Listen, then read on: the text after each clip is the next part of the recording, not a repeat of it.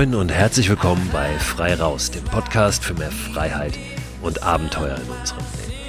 Mein Name ist Christoph Förster und ich habe in der heutigen Folge eine ganz interessante Gesprächspartnerin, die auf einer Reise ist, zu einer Reise aufgebrochen ist, gerade erst vor gut zwei Wochen in Münster von ihrer Haustür und die vor einigen Tagen hier in Hamburg bei mir vorbeikam. Wir haben die Möglichkeit genutzt, uns zu treffen und uns zu unterhalten über das, was sie vorhat. Und ich will noch gar nicht zu viel vorwegnehmen an dieser Stelle. Es ist eine Reise, die es wirklich in sich hat, die eine ganze Weile dauern wird. Katharina ist zu Fuß hier in Hamburg angekommen mit ihrem Rucksack. Wir werden in der heutigen Folge auch in ihren Rucksack mal reinschauen. Was ist da drin? Was hat sie dabei? Gerade auch für die Nächte, die sie größtenteils draußen verbringt, manchmal in einem Zelt, hin und wieder, aber auch in vier Wänden irgendwo geschützt vor den Witterungsbedingungen und vor allen Dingen auch um bei Menschen einzukehren, um die Geschichten dieser Menschen zu hören. Wir hatten auch die Ehre, meine Familie und ich, dass Katharina nach unserem Gespräch noch eine Nacht bei uns verbracht hat und wir uns auch dort noch weiter austauschen konnten. Katharina Kneip ist Künstlerin und auch über den Kunstansatz im Abenteuer werden wir heute sprechen. Es ist ein Gespräch, was wirklich voll ist mit Inspirationen. Ich freue mich sehr, dass ich das hier mit euch teilen darf heute und kann euch wirklich nur ans Herz legen.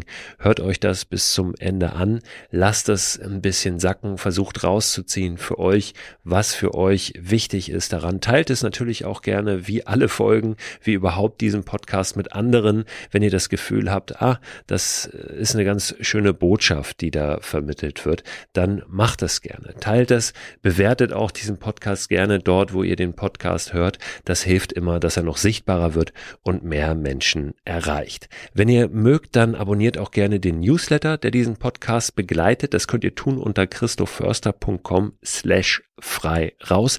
Da gibt's immer noch weiterführende Links zu den Themen aus dem Podcast und darüber hinaus.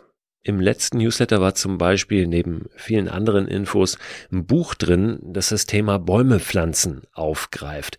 Darüber habe ich ja in der vergangenen Folge gesprochen, weil ein Hörer geschrieben hat, dass er Bäume pflanzt im Harz und das schon über tausend Stück sind. Und es gibt ein Buch, Klassiker mittlerweile der französischen Literatur, das heißt Der Mann, der Bäume pflanzte. Und es erzählt die Geschichte eines Mannes, der Bäume pflanzte, wie der Titel des Buches sagt. Und zwar war am Anfang des 20. Jahrhunderts in der Provence, die damals sehr verödet war. Ganz interessantes Buch und nur ein Beispiel dafür, was so in dem Newsletter noch drin steckt. Zu diesem Thema Bäume pflanzen ganz kurz eine Ergänzung. Ich habe nämlich eine Nachricht bekommen von einem Hörer, der Baumkontrolleur ist und der auch bestätigte, rechtlich spricht im Prinzip nichts dagegen, Bäume zu pflanzen. Im Wald, wenn dieser Wald jetzt nicht ein Naturschutzgebiet ist oder ein anderweitiges Schutzgebiet äh, oder ein, ein Privatwald oder überhaupt wir auf Privatgrund Bäume pflanzen, das ist natürlich dann nochmal was anderes, aber rein rechtlich spricht jetzt im öffentlichen Raum erstmal nichts dagegen, dort einen Baum zu pflanzen. Was er sagte und auch aus seiner Erfahrung als Baumkontrolleur kommt, ist, dass man mal drüber nachdenken könnte, ob man möglicherweise, um den Bäumen eine größere Chance zu geben, tatsächlich durchzukommen und auch groß zu werden, da Arten nimmt, die aus einer Klimazone drunter sozusagen kommen, also aus dem subtropischen Raum und einfach an ein bisschen anderes Klima angepasst sind. Ein Klima, was vermutlich in den nächsten Jahren und Jahrzehnten eher das unsere, was wir in den letzten Jahrzehnten hatten, so ein bisschen ablösen wird, weil es einfach wärmer wird, weil es trockener wird. Das nur mal so einmal als Gedanke noch mit und vielen Dank für diese Ergänzung und äh, diese Rückmeldung. Ich habe auch noch eine weitere Ergänzung zu einem Thema aus der vergangenen Woche. Da ging es ja unter anderem um das Eisbaden. Ich habe hingewiesen auf eine Folge des Podcasts Science Cops, die mal die Wim Hof Methode aus wissenschaftlicher Sicht kritisch beleuchtet haben. Dazu möchte ich nur einmal noch sagen, dass es natürlich nicht so ist, dass wenn es für etwas keine wissenschaftlichen Beweise gibt, dass das dann Humbug ist, dass das dann ausgeschlossen ist. Denn es gibt sehr viele Dinge, Phänomene der Natur, die noch nicht wissenschaftlich erklärbar oder greifbar sind. Und das heißt nicht, dass es Quatsch ist oder dass irgendetwas nicht funktioniert. Aber was mir wichtig war in diesem Zusammenhang einfach mal ein bisschen zu beleuchten und zu hinterfragen, was teilweise versprochen wird. Und wenn da Versprechen gemacht werden wie nie wieder krank im Zusammenhang mit der Wim Hof Methode und dem Eisbaden, dem Atmen und so weiter, dann ist das doch sehr fraglich und dann macht es durchaus Sinn, das mal ein bisschen zu beleuchten und zu hinterfragen und auch kritisch zu hinterfragen.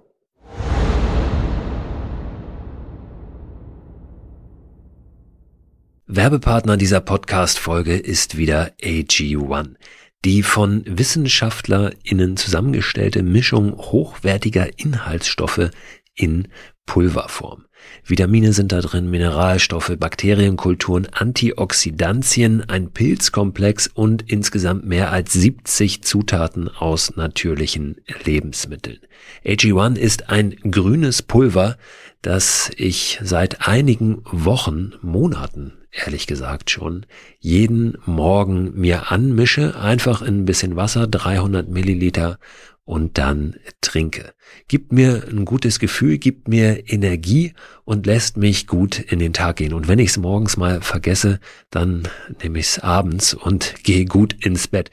Es ist natürlich nicht so, dass AG1 eine gesunde, ausgewogene Ernährung ersetzt, aber es fühlt sich für mich nach einer richtig guten Ergänzung an und es ist dann doch so, dass es mir ein gutes Gefühl gibt, wenn ich es mal nicht schaffe, mich so optimal zu ernähren oder zum Beispiel unterwegs. Ich war eingangs, und das sage ich ganz ehrlich, sehr skeptisch, was AG1 betrifft und habe mich aber darauf eingelassen, das einfach mal auszuprobieren. Ich glaube, dass das ganz wichtig ist, mal jenseits aller wissenschaftlichen Studien und Erkenntnisse und Meinungen wirklich zu sagen, ich probiere es mal aus, ob es mich individuell weiterbringt und mir was gibt. Und den Eindruck habe ich wirklich bei AG1, dass ich es lieber trinke jeden Tag, als dass ich es nicht trinke. Wenn ihr das auch ausprobieren möchtet, dann findet ihr alle Infos unter drinkag1.com slash frei raus. Und dort bekommt ihr bei eurer Erstbestellung auch einen gratis Jahresvorrat an Vitamin D3 und K2 sowie fünf Travel Packs gratis dazu. Und diese Travel Packs, die sind wirklich sehr, sehr praktisch, weil ihr mit denen ja, AG1 einfach mitnehmen könnt und da keine große Tüte oder einen großen Behälter braucht, sondern einfach so ein kleines Pack habt. Das könnt ihr tageweise natürlich abzählen für eure nächste Outdoor-Unternehmung. Den Link, den ich gerade genannt habe und weitere Infos zu AG1 findet ihr auch in der Beschreibung dieser Podcast-Folge.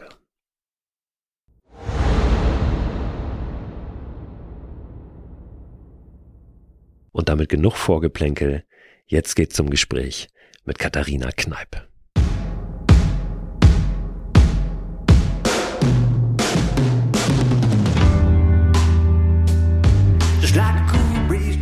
Ja, Katharina, schön, dass du da bist. Ich freue mich total, dich ja, zu sehen heute Morgen. Du kommst hier noch mit so einer draußen und Waldenergie rein. Herzlich willkommen in Hamburg. Dankeschön. Ja. Herzlich willkommen bei Frei Raus. Du kommst direkt von draußen. Hast heute Nacht draußen geschlafen? Sozusagen, Wo? ja. An genau. der, in der Nähe von der Elbe, ja. In der Nähe von der Elbe. Was genau, war das für ein Platz? Wie suchst du deine Plätze aus? Ah, in der Stadt kriege ich immer sehr schnell stressige Gefühle, ehrlicherweise. Also ähm, nichts stresst mich so sehr, wenn, wie wenn die Sonne untergeht und ich bin irgendwie in der Stadt. Und ähm, gestern war ich erst auf der anderen Seite, da bei den ganzen Containern und dachte, ich könnte da übernachten. Dann kamen da irgendwie komische Gestalten und es war aber noch so früh, dass ich dann wieder hier auf die Seite gegangen bin und äh, Ja, und dann gucke ich, dass da keine Leute sind, vor allem in der Stadt. Also das ist mein Hauptkriterium, weil das ist für mich das Unangenehmste eigentlich. Ja. Schönheit spielt da sonst. Ja, ist in der Stadt ja gar so nicht so einfach, gerade ja. in der Stadt wie Hamburg. Ne? Ähm, du hast jetzt gerade gesagt, du warst auf dieser Elbseite. Ähm, das ist ja schon die, wo eigentlich mehr los ist. Ja, ne? genau. Ähm, ja. Wo, wo, hast du denn da was gefunden? Irgendwo? Weiter noch raus äh, Richtung Baum wahrscheinlich äh, oder unter einem nee, Baum. Ja. Bist du in einem Zelt dann oder schläfst du so nee, draußen? so dann. Also ich habe ein Zelt dabei. Ja. Aber da äh, ist ja auch in Deutschland immer so eine Sache. Und ähm, normalerweise, wenn ich so draußen unterwegs bin, liebe ich Tab und Biwaksack. Und dann habe ich die Rundumsicht und sowieso kriegt man mehr mit und mehr Platz. Und äh, jetzt habe ich auch mein Zelt dabei schon mal als Einstimmung und äh, zum Training, weil es dann doch ein bisschen schwerer ist als mein Tab. Ja, aber hab's sehr, sehr wenig bis jetzt nur benutzt. Also weil ich dann doch oft, äh, am Anfang war das Wetter so sauig am Kanal und dann ja, habe ich einfach bei Leuten geklopft und äh, gefragt, ob ich nicht in die Gartenlaube dürfte. Und das ist dann auch immer sehr schön, weil dann kriege ich lauter Geschichten erzählt und das macht's halt für mich auch immer aus, dann Leute zu treffen, die nie von meinem Projekt erfahren hätten und die ich sonst in meinem sonstigen Leben auch ja nie treffen würde. So, ja. Und die aber total viel zu erzählen haben dann wiederum, ja. Ja, das Zelt wirst du auf jeden Fall noch brauchen. Ja. Äh, wirst auch in Länder kommen, an Orte kommen, wo du das dann aufstellen darfst. Ja. Wunderbar, ohne Probleme. Ähm, denn du hast ja einiges vor. Lass uns mal den Schritt zurück machen und erstmal vorne anfangen. Äh, vorne bedeutet ja jetzt äh, geografisch vor allen Dingen Münster. Ja. Du kommst aus Münster, bist vor einer guten Woche in Münster aufgebrochen von genau, deiner am Haustür 29. Ja. zu Fuß und hast was vor zu Fuß einmal die Erde zu umrunden auf einer nördlichen Route, beziehungsweise so nördlich, wie mir visatechnisch äh, erlaubt ist. Und das ist natürlich in Russland aktuell sehr, sehr schwierig. Und auch die USA machen es einem damit unter nicht ganz so einfach, da länger durchzugehen, weil mit dem Fahrrad ist das ja alles kein Problem. Da kriegt man das immer in drei Monaten hin, was ja oft so dieses Mindestding ist. Und äh, zu Fuß ist dann oft länger. Plus dann gibt es ja da die Polarnacht in den Regionen, wo ich unterwegs bin. Und äh, meine Idee ist eigentlich immer in den Polarnächten vor Ort zu bleiben, das nächste Jahr detailliert zu planen. Das Ganze ist ja ein Kunstprojekt. Äh, dann auch Kunstprojekte vor Ort zu machen mit Leuten, die da leben. Und dann, wenn sozusagen Frühjahr ist, aber ist ja immer noch sehr schneeig dann und kalt, mit Tieren und Pulka weiterzugehen. Genau. Und dann habe ich im Prinzip diese zwei Elemente, einmal Sommertour und Wintertour. So, ja. Jetzt habe nicht nur ich viele Fragen im Kopf, sondern wahrscheinlich alle Hörerinnen und Hörer auch. Du hast gesagt, immer äh, das Jahr dann planen. Wie ja. viele Jahre planst du unterwegs zu sein? Werden wahrscheinlich schon um die fünf bis sieben Jahre. Hängt dann auch wieder sehr stark von den Visa ab und auch von den von der Route, die ich nehmen darf. Je schlechter es läuft, desto kürzer wird's eigentlich. Also ähm, das heißt, wenn ich jetzt ganz kurzes Visum nur bekäme oder Aufenthalt für Kanada, dann müsste ich halt aufs Fahrrad kurz mal umsteigen und dann ist man halt doch schneller dadurch, als man das eigentlich möchte sozusagen. Oder auch wenn mit Russland das nicht klappt, dann muss ich ein bisschen südlicher durch China und solche Sachen spielen dann eine große Rolle und dann kann auf einmal ein Jahr mehr oder weniger dabei rumkommen, ja. Hast du für dich so äh, Regeln? Also ich, ich vermute das, dass du nur aus eigener Kraft beziehungsweise ja, genau. mit Muskelkraft unterwegs sein möchtest, so dass dann geht oder ähm, wirst du Teile dann auch, du musst ja über Meere rüber? Genau. Also, also eigentlich vor allem eins, nämlich ja. äh, von äh, Norwegen nach Kanada. Und da bin ich noch äh, auf der Suche. Also ich habe natürlich schon viele angeschrieben, äh, dass ich mit jemandem rübersegeln kann. Ich weiß, dass da Menschen rübersegeln und auch noch Kapazitäten frei haben. Und kommerziell wird es sowieso angeboten. Und ich fände es aber natürlich toll, irgendwie das auf nicht kommerziellen Wege zu äh, schaffen. Und ähm, genau dann liegen zwar noch Grönland und Island dazwischen, aber das, äh, da bin ich flexibel. Hauptsache, ich komme irgendwie nach Kanada. Genau, und dann kommt erstmal wieder ziemlich viel Land und die Beringstraße ist ja sehr kurz eigentlich nur, aber politisch halt sehr, sehr schwierig. Da darf man normalerweise gar nicht drüber. Also, obwohl das nur 20 Meilen sind, sozusagen, ja. Ja, ich erinnere mich an eine Aktion von auch so einer äh, verrückten Truppe, hast du bestimmt auch schon mal von gehört, äh, Künstlerkollektiv. Ja, die Living Home Funktion. Ähm, Living Home Funktion, ja, genau.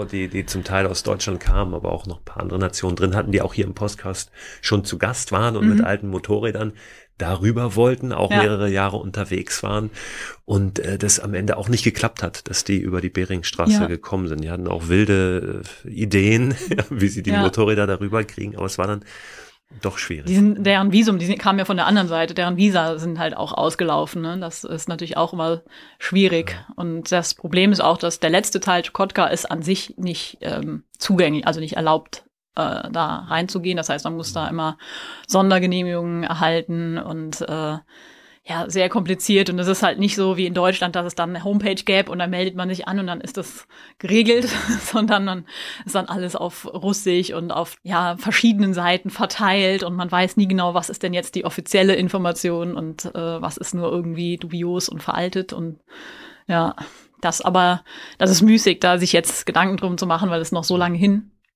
Bis dahin kann noch so viel passieren.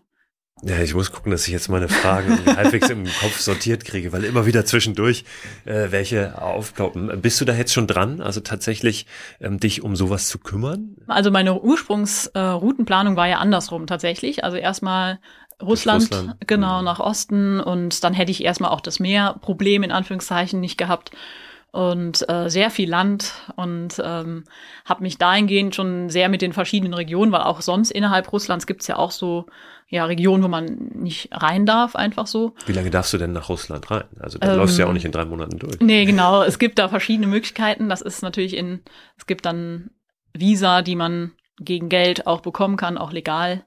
Und wenn das der Preis ist, dann hätte ich das auch gemacht. Also dann wäre das schon möglich gewesen, da irgendwie drei Jahre durchzugehen, wenn ich es bekommen hätte. Und wenn das nicht geklappt hätte, kann man halt trotzdem so ein Jahresvisum, dann hätte ich halt eine etwas südlichere Route durch Russland nehmen müssen. Aber es ist schon alles nicht so einfach, sagen wir mal so. Machst du es aus ähm, moralischen Gründen nicht durch Russland oder ist es tatsächlich nicht möglich? Ähm, aktuell, soweit ich weiß, kommt man ja rein. Ähm, aber es ist natürlich, man steht ja sowieso schnell da schon mal da unter Spionageverdacht. Ist jetzt zwar schon eine Weile her, aber es gab, ich habe den Namen vergessen, ein britischer Abenteurer, der dann da auch einen Monat oder so im Gefängnis saß.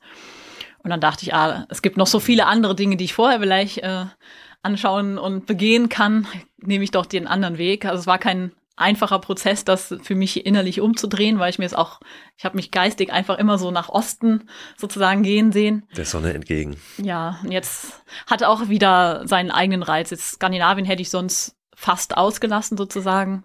Und das ist natürlich jetzt auch spannend, so von Münster aus kommt sozusagen die Entwicklung der Landschaft und der Natur äh, zu sehen. Und ist ja jetzt schon, obwohl ich nur bis Hamburg gekommen bin, schon ein Unterschied zu Münster, ja. Was ist der Unterschied zwischen Hamburg und Münster? Es gibt Berge. du warst, du warst auf Hamburg höchst, Hamburgs ja. höchsten Berg. Du hast auch da eine Nacht verbracht, glaube ich. Ne? Genau, in der Nähe, ja, genau. Du hattest mich vorab gefragt, ob ich einen Tipp habe ja. im Süden Hamburgs. Da habe ich gesagt, du musst unbedingt auf den Hasselbrack, ja, die unseren Aussicht Gipfel. war der Wahnsinn. hast dich eingetragen ins Gipfelbuch? Natürlich, ja, genau. Sehr gut. Ja, das war sehr, sehr schön. Und da habe ich auch nicht mit gerechnet, dass so nah an Hamburg so ein wirklich sehr schöner Wald ist, der einfach wächst auch, ne? Also vom Gefühl her zumindest, ja. Die Schwarzen Berge äh, werden sie genannt. Sie ne? So? Wildpark Schwarze ah, Berge ja. gibt es auch die Harburger Berge oder genau, die Schwarzen Berge. Ja. Genau. Das ist so ein, so ein kleiner Hügelzug im Süden von Hamburg. Ja. Und äh, ja, es geht da nicht so richtig hoch hinaus. Und der höchste Punkt Hamburgs liegt jetzt auch nicht exponiert, sondern eigentlich mitten im Wald. Mhm. Aber es ist trotzdem ganz schön da oben, weil da auch äh, relativ wenig los ist. Ja. Ne? Der ist gar nicht ausgeschildert. Genau. Da steht nicht irgendwie groß, hier geht's zu Hamburgs höchsten Gipfel, sondern das muss man sich selber erarbeiten. Aber dir ist es offenbar gelungen. Ja, hart, aber ja. ja, es waren ein paar Menschen, die da gelaufen sind und so, aber ja, wenig los. Und ähm, aber sonst auch ja, die Art und Weise, wie so die Wälder eingeteilt sind, verändert sich. Dann Lüneburger Heide natürlich, äh, was ich sehr verrückt fand, so vom Gefühl her, oder was mir zum Beispiel auch dann daran innerlich gehindert hat, vor allem äh, draußen äh, da zu übernachten, waren, dass die Waldstücke waren, sind immer sehr klein und im Prinzip an jeder Seite steht ein Hochsitz. Und Hochsitze sind immer für mich so ein Ding, da übernachte ich auf keinen Fall eigentlich irgendwie in Sichtweite so. Ja, dann kam so ein netter Hof, dann konnte ich da drin übernachten. Ist es für dich Überwindung, dann Leute anzusprechen, irgendwo zu klingeln? Nee. Oder machst du das eigentlich ganz gut? Ja, das hat sich irgendwann mal, ich bin ja vor ein paar Jahren von Wien nach Münster gewandert mal. Und das war mein erstes Kunstprojekt sozusagen mit diesem Outdoor-Bezug. Und da war ich an der Donau und es war ein unglaubliches Gewitter. Und ich dachte, boah, das ist irgendwie eher ungünstig, jetzt so direkt am Wasser äh, bei Gewitter zu sein. Und da war dann ein Hof und da wollte ich wirklich eigentlich nur rein, damit ich, bis das Gewitter vorbei ist. Und dann war das so nett. Und die haben mich direkt so zur Brotzeit eingeladen und äh, ja, hatten tausend Fragen. Und das fand ich so schön und so bereichernd, dass ich danach das auch öfter mal so forciert habe, sozusagen reinzukommen, ja. Kommst du denn da überhaupt dazu, von den Leuten was zu erfahren oder musst du vor allem von dir erzählen, weil die natürlich super interessiert sind an dem, was du da machst? Also, nee, denke ich mal. Beides. Also mhm. es, äh, viele Fragen, aber auch ja, Geschichten von Leuten, die dann irgendwie in den 70ern getrennt durch Kanada sind. Die dann drauf anspringen wahrscheinlich, ja. ne? Auf dieses äh, Abenteuerding genau. und selber Abenteuergeschichten erzählen ja. zu haben von Sachen, die sie gemacht haben oder vielleicht auch nicht gemacht haben, immer machen genau, wollten. Genau, immer ne? wollten so, ja. und das ist schon, ja, das liebe ich, äh, das alles so zu hören und man sieht das den Häusern ja nicht von außen an, was da, oder dann auf einmal steht da drin so ein riesiger LKW, der äh, ausgebaut ist und mit dem die Leute dann kreuz die quer äh, durch Europa fahren, wochenlang. Und äh, ja, so ein total wildes Teil und von außen sieht's aus wie so ein ja, ganz harmloser Hof. und äh, man erfährt die lustigsten Geschichten und ja, das ist, das ist schon schön zu sehen, so, ja. War das jetzt auf der, ja, das war jetzt äh, auf der Beispiel, ja. Etappe sozusagen genau. hier nach Hamburg? Ja, ja. ja schön. Mhm. Was ist denn, und das ist natürlich auch eine Frage, die äh, jetzt mir unter den Nägeln brennt, was ist der Kunstpart dieses, dieses Projekts, dieses Abenteuers? Äh, mhm. Wie, wie verbindest du Kunst und Outdoor-Abenteuer draußen erleben? Ich weiß nicht, ob das richtig zu trennen ist. Also, ähm, weil das ist eigentlich so für mich das Haupt, der Hauptpunkt, dass es halt eben nicht getrennt ist, dass hier Kunst ist und da Outdoor. Und ähm, das ist halt auch so dieses Übergreifende, was zum Beispiel ist, wo fängt die Natur an? Oder was auch mich bei dir interessieren würde, wo würdest du sagen, fängt Natur an oder fängt sie irgendwo an? Also in der deutschen Sprache haben wir die Natur und die Menschen und die Gesellschaft. Und in anderen Sprachen, gerade bei indigener Bevölkerung, gibt's oft gar nicht mehrere Worte dafür. Und äh, das macht natürlich was mit dem Verständnis. So diese Gedanken in die Kunst, also die Kunst ist für mich das Offenste, was es gibt, obwohl es natürlich auch eine Art Rahmen wiederum schafft, das zu verbinden, das ist halt irgendwie ja für mich so die Kunst dabei. Zwischendurch äh, mache ich natürlich auch Projekte, die dann wieder einen klassischeren Rahmen haben, irgendwie in äh, Oslo zum Beispiel arbeite ich mit einer Tänzerin zusammen und wir sind da an der Kunsthochschule und im Goethe-Institut. Also das sind so ganz klassische Sachen wiederum und äh, machen Artist Talk mhm. und wie man das so kennt sozusagen. Ja, und dann, was ich halt spannend finde, ist, dass ich noch nicht weiß, wer ich vielleicht in einem Jahr bin. Und äh, das ist was, sonst, wenn man oder wenn ich so den Alltag habe äh, und man arbeitet vor sich hin, hat man doch vielleicht eine grobe Vorstellung oder man hat sie vermeintlich zumindest. Jetzt ist ganz klar, dass man es nicht haben kann, diese Vorstellung. Und äh, das ist das, was für mich sehr spannend ist. Also wenn ich zum Beispiel gemalt habe oder bildhauerig gearbeitet habe, war oft schon vorher klar, wie das aussieht. Und dann habe ich mich halt gefragt, was ist der Mehrwert, das jetzt überhaupt noch umzusetzen? Also ähm, ich weiß ja vorher schon, was es gibt, so ungefähr. Und so dieses, diese Bewegung, das Körperliche und die Erfahrung, ja, die sind dann für mich sozusagen, für mich persönlich der Mehrwert, aber halt auch das, wo ich sagen kann, okay, da kann sowas Neues von kommen, was ich mir jetzt noch gar nicht vorstellen kann, was halt eben, nicht nur aus dem Bestehenden, was ein bisschen abgewandeltes ist, sondern noch eins weiter unvorstellbar sozusagen, ja. Bedeutet das, dass für dich dieses Abenteuer an sich schon Kunst ist? Oder äh, also das, wenn, wenn ich das also jetzt mal ganz äh, von, von einer Laiensicht drauf geguckt, ne? Mhm. wenn wir an Kunst denken, denken wir natürlich oft an äh, Gemälde, Installationen, äh, irgendwas, was man sehen oder, oder anfassen kann. Mhm. Ne? Wird es das auch geben? Also entstehen tatsächlich Dinge, äh, die, man, die man sehen, hören, anfassen kann? Oder begreifst du eher dieses Unterwegssein selbst als Kunstprojekt? In welcher Form machst du das dann sichtbar oder erlebbar für andere Menschen? Ist das überhaupt mhm. was, was du möchtest? Auf jeden Fall, mhm. ja. Das, also das Treffen mit Menschen ist auf jeden Fall sehr wichtig, obwohl ich durch ja oft unbesiedelte Gegenden gehe. Ähm, aber ich zeichne natürlich viel, äh, habe auch mein Tonaufnahmegerät dabei und äh, ja, eine kleine Kamera. Aber ich frage mich halt immer, wie man so Outdoor-Aktivitäten, Abenteuer ähm, anders ja darstellen kann oder auch dokumentieren kann, weil das macht halt auch, was ich eben meinte, oft sowas, das trennt oft, finde ich, den, den Alltag von der Natur oder von den Outdoor-Sachen, dass halt das so abenteuerlich oder heroisch fast schon dargestellt wird.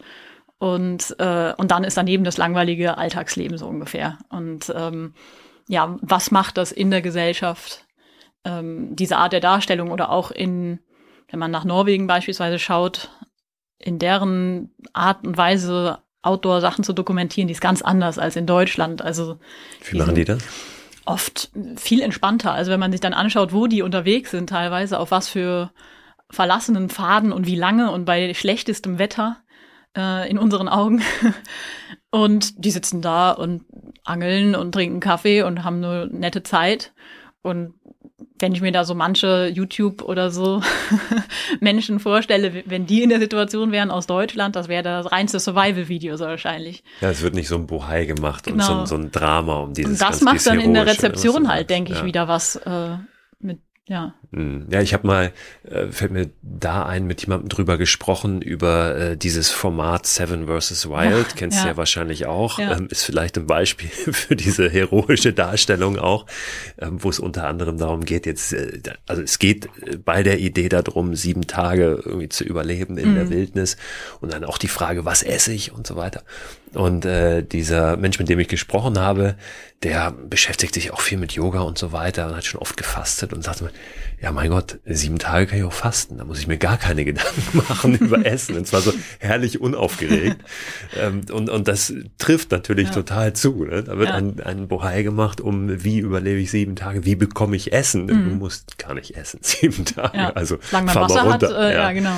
Ähm, das, das passt da vielleicht äh, ganz gut dazu. Aber das finde ich super interessant, ähm, da mal anders ranzugehen. Wir waren jetzt gerade mit unserem Film. Wir haben ja einen Film gemacht über eine Deutschlandreise, die ich gemacht habe. Ja. Ich bin von der Zugspitze bis nach Sylt auf dem Wasser und an Land habe ich hier schon viel drüber erzählt, will ich jetzt gar nicht wieder groß ähm, vorkramen, die Story. Aber wir haben einen Film drüber gemacht und die Frage war auch, hast du natürlich immer, wenn du einen Film machst, wie kriegst du jetzt diese Geschichte erzählt? Ja. Dann bist du schnell bei dieser Heldenreise, mhm. ja.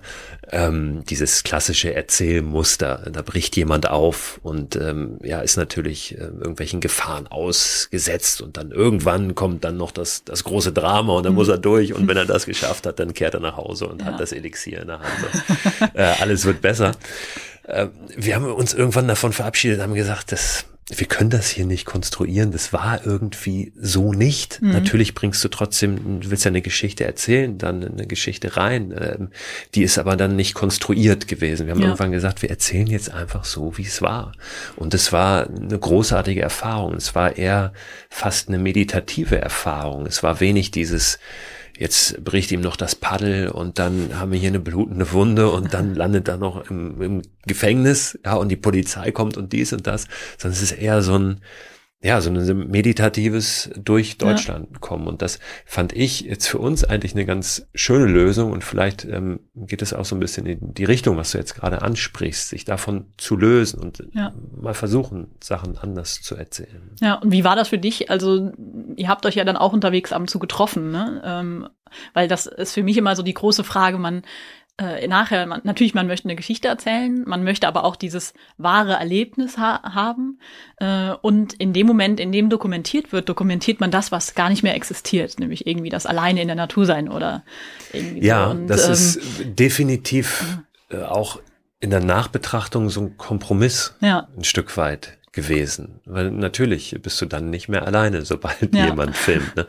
Ähm, wenn du nicht alleine filmst, und das war für mich nicht so möglich, weil wenn du dann auf dem Wasser unterwegs bist, dann ist es schwierig, dann die Kamera nochmal da aufzustellen ja. und vorbei zu paddeln, dann kommst du nicht mehr zurück. Ja, genau. äh, weil die Strömung halt leider aus der anderen Richtung kommt. Das funktioniert nicht so richtig. Und ähm, so haben wir uns für, für diesen Kompromiss entschieden, der mhm. es natürlich war Ich habe das aber ganz bewusst auch so gemacht, dass ich nicht die ganze Zeit jemanden dabei hatte, sondern immer mal wieder für zwei, drei Tage. Ja. Und ähm, dazwischen waren längere Abschnitte, die ich alleine war. Also das war immer mehr Zeit. Ja. Und ähm, selbst wenn dann jemand da war, habe ich oft die Nächte dann alleine noch draußen verbracht. Ähm, das hat so ganz gut funktioniert, aber natürlich ist es ein Kompromiss Mhm. gewesen. Ähm, das, das muss man, glaube ich, immer auch im Kopf haben. Und leider hat man das eben auch oft im Kopf, wenn man Sachen sich ansieht. Ja. Finde ich. ne? Ja, Äh, Dann denkt man sofort, wie hat der das oder die denn Genau. jetzt gemacht? Und das geht doch gar nicht. Und wie authentisch kann denn das überhaupt jetzt sein? Ja. Und das ist tatsächlich eine Herausforderung. Und gerade bei dramatischen. Szenen denke ich das oft, dass, okay, wenn es jetzt wirklich dramatisch ist, dann denkt man wahrscheinlich nicht in dem Moment noch daran, das jetzt auch noch aus einer guten Perspektive zu filmen.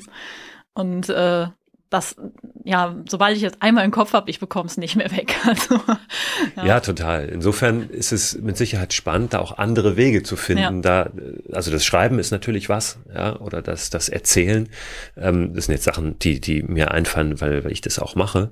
Ähm, aber du hast vielleicht noch ganz andere Wege dann ähm, in der Kunst, das, das irgendwie ja, oder halt auch die, also ich liebe Outdoor-Filme, ne, und auch Bücher, also das, also tut dem keinen Abbruch, dass ich da äh, auch manchmal so denke, ah, was macht das mit unserer Gesellschaft? Also ich liebe es trotzdem, das mir anzuschauen, so, ne, und äh, ja, auch die Sachen, die da dokumentiert werden, das hat auch seine, seine Berechtigung, denke ich, oder was da geleistet wird, teilweise auch, wenn man dann über große Expeditionen liest, ist ja auch Wahnsinn, ne? aber ähm, trotzdem das mal von dieser Seite zu betrachten, ist halt spannend und äh, ich denke aber, dass Kunst vielleicht so eine Möglichkeit bietet, dass ohne, also Worte sind halt immer sehr konkret. So, und äh, bei Kunst ist, ja, ich möchte auch irgendwie gerne, dass man sich vielleicht wundert oder nicht weiß, was man denn da gerade sieht. Ich habe zum Beispiel so ein Logo äh, entwickelt für Round Motion, also für mein Projekt.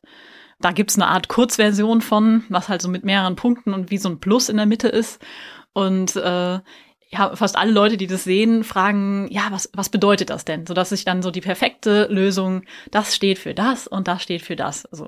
Und das ist aber, das ist Symbolismus, das ist nicht Kunst. Und dass man sich halt wundert und vielleicht offen darauf einlässt, ohne ein konkretes, das ist das und das ist das zu erhalten, am besten vorgefertigt schon. Das, ja, würde ich mir wünschen, dass ich das irgendwie schaffe in der Art und Weise, wie ich das dokumentieren kann und auch, dass wenn ich halt Leute treffe, ich komme ja in Oslo, wie gesagt, Trondheim oder auch an anderen Orten, wo einfach mehr Menschen wohnen, das dann aus deren Perspektive zum Beispiel dok zu dokumentieren äh, oder dokumentieren zu lassen, wenn die Lust drauf haben, das finde ich halt auch spannend. Oder den Staat habe ich äh, ja Filmemacherinnen gefragt und die haben das so ein bisschen aus ihrer Perspektive. Natürlich hatte ich so ein paar Sachen, die ich auf jeden Fall wollte, gerne.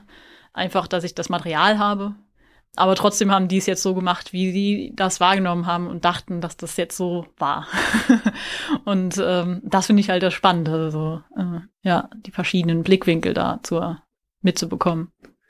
Aber ich finde das einen schönen Gedanken, auch mit den Worten, die ja immer irgendwie festgeschrieben sind. Du hast es eben angesprochen mit zum Beispiel der Natur. Ja. Äh, Was ist die Natur eigentlich?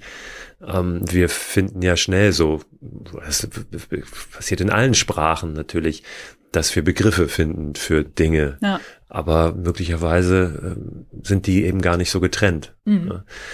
Die Natur, äh, das wolltest du wissen, wie ich das sehe was das eigentlich bedeutet. Für mich ist Natur, und das ist wahrscheinlich, würde ich vermuten, auch so die Definition von Natur. Also in unserer Sprache das Gegenteil von Kultur. Ja? Also alles, was nicht vom Menschen gemacht ist. Also Kultur, das ist ja für uns immer schnell Theater und Ja. Musik und Film. Aber ich glaube, von der Begrifflichkeit her ist Kultur einfach alles das, was der Mensch erschaffen hat Mhm. oder erschafft. Und alles, was er nicht erschaffen hat, also was nicht Kultur ist, ist Natur. Das heißt, der Mensch ist zumindest in meiner Betrachtung auch Natur. Ja. So, ähm, und, und die Bäume, die jetzt hier vor dem Fenster stehen, sind auch Natur, auch wenn sie in der Stadt stehen. Ähm, also das ist zumindest meine Vorstellung von Natur. Ähm, was ist deine? Würde ich auch, glaube ich, so sagen.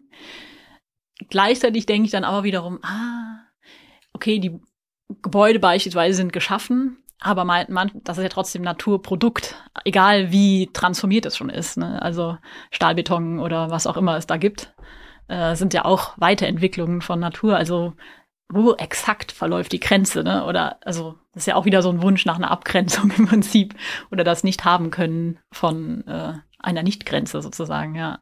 Ja, ich habe ein interessantes Buch äh, gerade gelesen. Das führt jetzt vielleicht ein bisschen in eine andere Richtung, aber ich muss daran äh, gerade denken. Das beschäftigt sich mit der Frage, inwiefern äh, Religion und gerade ähm, unsere moderneren Religionen, also im Unterschied zu ähm, indigeneren ähm, Vorstellungen von, mhm. ich will jetzt gar nicht Religion sagen, weil das ist vielleicht der, gar nicht der passende Begriff dann dafür, wie äh, unsere moderne Vorstellung von Religion eigentlich dazu führt, dass wir die Natur als was betrachten, was uns untergeordnet ist, ja. so und gar nicht so zu uns gehört, weil es da auch einen Gott gibt, der das alles gemacht hat. Ja. ja und der da drüber steht. So auch uns gemacht hat, uns Menschen. Und, und ein Gott ähm, überhaupt sich eine, eine Vorstellung zu machen von diesem etwas, was man nicht erklären kann, das ist ja was, was ähm, man vielleicht gar nicht machen muss. Das ist ja auch wieder die Suche nach so einer nach so einer Begrifflichkeit, nach einer Vorstellung ja. und so weiter. Und dieses ähm, Zulassen, dass da vielleicht was ist, was ich nicht erklären kann, was ich nicht sehen kann, was ich nicht beschreiben kann, damit haben wir offenbar ein bisschen ein Problem. Ja. Ja, das ist auch ganz interessant, wenn man, also in den 70ern gab es ja schon so Ökofeminismus, das hat sich natürlich jetzt auch ein bisschen weiterentwickelt, das ist ja auch immer sehr dualistisch so, aber da gibt's ganz interessante Beschreibungen auch, wie, ja, wie sich so, wie, ja, man große Bedenken hatte zum Beispiel am Anfang überhaupt Wasser zu nutzen und umzuleiten, um irgendwelche Berg, äh, Baugeschichten zu abzu Wasser abzuleiten. Und dann war dann nur, das war im Prinzip im Verhältnis zu heute ein nicht erwähnenswerter Eingriff. Und da gab es aber dann schon damals Schriften und dann hat man sich das aber auch halt mit der Religion und irgendwie so ein bisschen zurechtgebogen und das ist dann halt so, das ist dann natürlich jetzt auch schon 2000 Jahre her oder so, aber ja, das spielt natürlich sehr, sehr da rein. Ne? Also auch wie dann manchen Kräften oder ja, Elementen der Natur was Göttliches oder was Überirdisches zugeschrieben wird oder in meinen letzten Arbeiten zum Beispiel habe ich mich oft mit Zeit äh, beschäftigt oder auch äh, wie Zeit verlaufen kann, ob Zeit stillstehen kann. Und äh, war dafür zum Beispiel in Nordnorwegen. Das äh, fand ich halt spannend, weil das so nah, was man, was wie ich zumindest nicht in der Schule gelernt habe, halt die äh, Sami wohnen. Traditionellerweise zumindest ist halt die Zeitvorstellung anders. Ne? Halt nicht irgendwie A nach B und dann vorbei so ungefähr, sondern eher kreisförmig und ähm, wiederholend. Da hat mich halt interessiert, wie spielt das noch heute in, ins in das Leben rein oder auch wie automatisch kommt vielleicht diese Zeitvorstellung, wenn man einfach da in der Natur ist. Äh, also wie, inwieweit kann ich mir eher vorstellen, dieses Zeitverständnis, dass sich das entwickelt, wenn man dort ist. Ja, das sind halt auch so Sachen, die bei uns ja in der Religion also in der katholischen beispielsweise Religion, wie ich ja in Trier groß geworden bin, äh, sehr prägend. Ne? Man wird geboren und dann danach kommt das ewige Himmelreich oder halt eben nicht. Und dann ist aber an sich das Erdenleben vorbei erstmal so. Und ist halt A, B, fertig. So, Linie. Ja, selbst wenn wir so wissenschaftlich auf vieles ja mittlerweile gucken und das auch ja. können, vieles erklären können, ist trotzdem, glaube ich, oft äh, sehr schwer zu sagen, da gibt es aber noch so viel, das können wir einfach ja. nicht erklären. Ich saß jetzt neulich im Planetarium in Hamburg, ähm, habe mir da so ein, das, ich weiß nicht, wie das hieß, Space irgendwas, ne, diese Vorstellung, und da fliegst du da durchs All. Mhm. Und wenn du das einmal tust, ne, dann äh, ist es ja abgefahren. Ich bin da rausgegangen, habe gesagt, also wenn es nicht noch irgendwo da draußen einen Planeten gibt oder noch mehrere, wo auch Menschen leben oder irgendwas anderes lebt, das wäre ja schon, das wäre ja schon total komisch. Ja. Weil wir ja wirklich so ein kleines, kleines Ding sind. Und obwohl wir so viel ja können und, und wissen, ähm, ist da noch so unglaublich viel, was wir eben nicht erklären können. Und das ja. auch zuzulassen und zu sagen, ja, das ist so. Ja. Ähm, und wir, wir wissen das nicht alles und uns ein bisschen zurückzunehmen und ähm, auch ja nicht so aufzutreten, als wären wir allwissend und hätten das alles total im Griff. Ne? Mhm. Ähm, das finde ich total wichtig. Und mich würde interessieren, ob das für dich auch so in dem, in dem Aufbrechen ins Ungewisse drin ist, im Abenteuer, dies, ja, dieses, dieses auch zulassen, hey, es gibt ganz viel, das weiß ich nicht und das, da gucke ich jetzt mal. Ist das Ja, vielleicht auch diese, Fall. dieser, Ja. äh, Teil dieses Kunstprojekts? Ja, auf jeden Fall. Also das, äh, was ich am Anfang meinte, dass man das eigentlich nicht so richtig trennen kann. Was ist jetzt Kunst, Abenteuer und, äh, und wa- was ich auch nicht trennen will. Das Gehen ist das einzige Gesetzte, also das, oder Skier oder Packraft, aber immer so wenig Material, sagen wir, wie, wie nur nötig. Und ähm, alles, was dann kommt, äh, ob ich jetzt bei Leuten klopfe und drin schlafe oder draußen oder was auch immer, das, das gucke ich sozusagen. Ne? Und klar, ich habe mir jetzt, ich habe ja den Plan jetzt nicht von heute auf morgen geschmiedet, sondern ist jetzt auch irgendwie über zwei Jahre so gereift. So kurz vor Corona hatte ich die, äh, habe ich mir das selber sozusagen feste überlegt und äh, jetzt dann zwei Jahre vor auch viel einfach gespart, so ganz pragmatisch und äh, geguckt. Ja, das ist natürlich Äh, auch eine Frage, ja. die sicher nicht nur ich habe. Wie machst du das finanziell? Ist ja eine, die oft als erstes kommt Ja. hier bei uns. Ja. Wie Fall. geht das überhaupt? Wie Ja. finanzierst du das?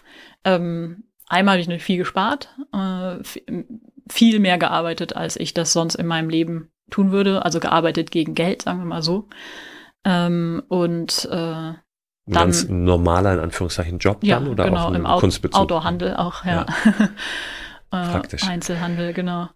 Das ist natürlich noch nicht komplett gedeckt, so, aber auf jeden Fall so, dass ich nicht mit total schlechtem Gewissen loslaufen kann. Und ähm, in Norwegen zum Beispiel ist mir ja auch erlaubt zu arbeiten. Das heißt, wenn ich da äh, in der Polarnacht, dann ähm, bleibe ich das erste Jahr oben in der Nähe der russischen Grenze.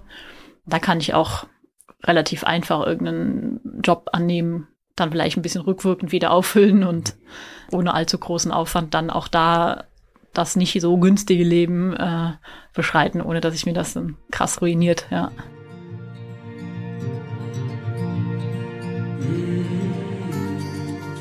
An dieser Stelle will ich ganz kurz aus dem Off reinspringen, um nochmal zu verdeutlichen, was Katharina damit meint, wenn sie sagt, ich habe mich auch finanziell darauf vorbereitet, diese Reise machen zu können. Ich habe gespart, weil bei uns im Kopf ja ganz, ganz oft immer dieser Gedanke ist, ja, sparen, da, da kommt bei mir einfach nicht so viel rum oder so viel kann ich nicht sparen in jedem Monat. Ich habe Familie und so weiter und so fort. In der Tat, Katharina hat keine Familie, das ist so und das lässt sich auch nicht wegdiskutieren. Das ist natürlich nicht ganz so einfach, so eine Reise umzusetzen, wenn man Familie hat. Aber sie hat keine und deswegen ist das für sie möglich. Wir müssen auch nicht unsere Situation eins zu eins mit ihrer vergleichen. Es geht eher darum, wie schaffen wir es vielleicht, uns eine Zeit lang richtig zu reduzieren, um dann einen Traum wahr werden lassen zu können. Bei Katharina sah das so aus. Das hat sie mir später noch ein bisschen im Detail geschildert. Sie hat zwei Jahre lang knallhart gespart, hat gearbeitet als äh, Mitarbeiterin in einem Outdoor-Shop in Münster, also auch kein Beruf, wo man jetzt unglaublich viel Geld verdient, als Verkäuferin. Dann hat sie hier und da noch ein paar Kunstprojekte gemacht, wo aus Stipendien noch ein bisschen Geld drin war. Was sie aber gemacht hat, sie ist aus ihrer Wohnung ausgezogen. Sie ist in ihr Atelier gezogen, das nicht gerade sehr wohnlich ist, hat sich da sehr reduziert, hat alles gekündigt, was an Abos oder irgendwelchen ähm, Mitgliedschaften da war, was nicht unbedingt nötig war, hat verzichtet auf äh, Kaffee trinken gehen zum Beispiel, hat zwei Jahre lang nicht irgendwo auswärts gegessen, hat genau geguckt, wo kann sie Geld einsparen, wo kann sie was zur Seite legen und hat es so geschafft, dass sie jetzt für drei Jahre zumindest weiß, dass sie eigentlich genug Geld haben müsste und genug Geld bedeutet jetzt auch nicht Hunderttausende von Euro, sondern ungefähr 1000 Euro im Monat. Das ist so das, was sie rechnet für die nächsten Jahre. Sie geht davon aus, dass sie in vielen Monaten auch unter diesem Budget bleiben wird, um dann wieder Luft zu haben, auch finanziell, um äh, vielleicht einige größere Anschaffungen oder Überfahrten, wo sie irgendwo was bezahlen muss. Aber das ist so um und bei das Budget 1000 Euro pro Monat. Und das hat sie sich wirklich knallhart, und ich sage das nochmal, knallhart und sehr reduziert abgespart, um diesen Traum wahrzumachen. Ich finde es immer ganz wichtig, das nochmal so deutlich auch zu sagen, weil es nicht von alleine kommt und wir schnell diesen Impuls haben zu sagen, ja, da ist bestimmt noch irgendwo Geld vorhanden, das liegt da irgendwo, wir haben das nicht, die Eltern sind reich, keine Ahnung, was man dann immer so für Gedanken hat. Nein, das war knallhart für Katharina. Sie hat sich sehr reduziert und ist jetzt unterwegs und kann das jetzt machen. Und damit gehen wir wieder rein ins Gespräch, denn genau wie ihr habe auch ich noch eine Menge Fragen.